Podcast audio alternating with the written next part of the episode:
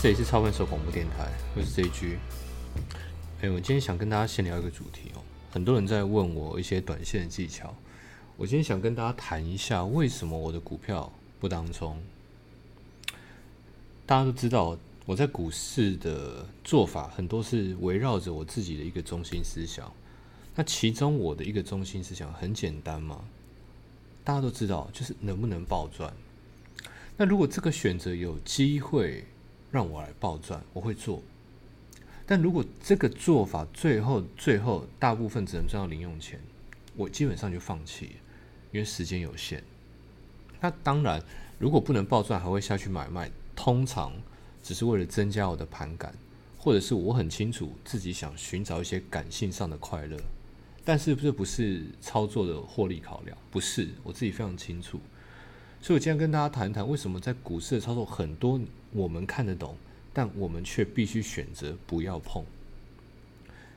先说股票当冲，当冲要赚大钱，大概只有两种方法：一个是你的胜率很高很高，九成以上非常高；一个是你的买卖次数多的吓人，因为你胜率没有那么高，所以你靠大量的买卖来赚进很多的钱。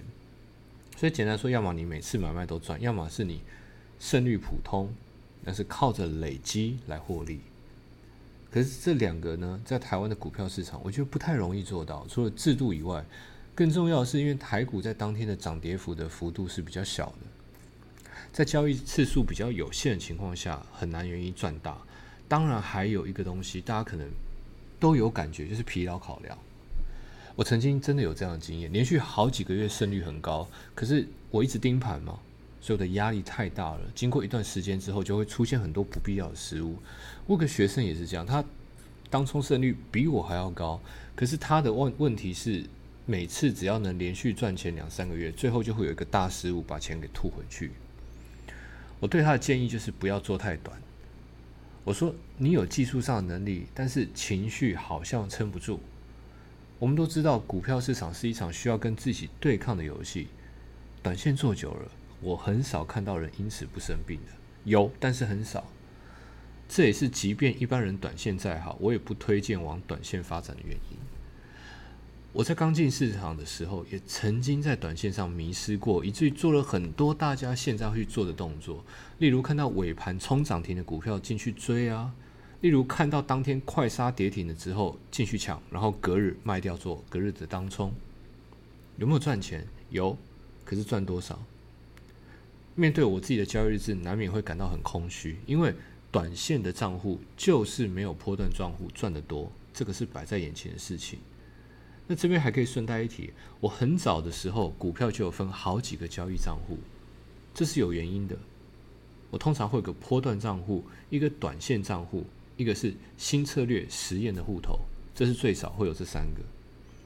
我早期把每种交易方法隔开来。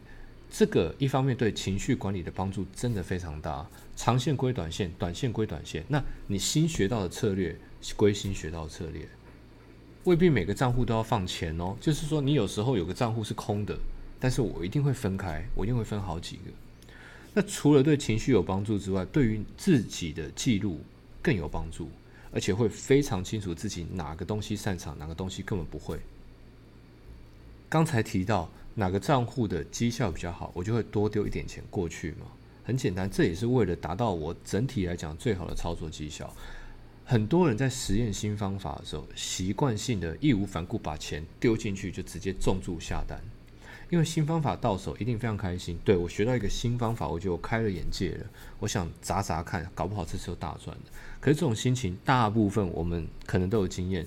都会让我们因为这种重压而亏损，因为这个方法太新了，没试过，所以我的建议是一定要避免。那今天的广播除了谈到短线之外，还提到账户分开的概念。其实账户分开的概念，更像是我们分别买了三档股票，对不对？三个账户好了，三档股票，某一档看对了，我是不是会想办法加码？因为看对了，我要扩大我的获利。所以账户一样，哪个方法适合我，我就放进更多的钱。一点都不平均哦，适合我的我会把钱搬过去，一点都不平均，目的还是追求最大利益，也就是增加暴赚的可能性。今天的广播，其实我是希望借由暴赚这个主题，试着跟大家聊聊，在股市的每一个动作，我们必须回头看有没有紧咬着自己的买卖核心。一有买卖核心，动作不会歪掉；一有买卖核心，我们就比较不容易犯错。甚至说，核心思考才是我们在股票市场制胜的关键原因。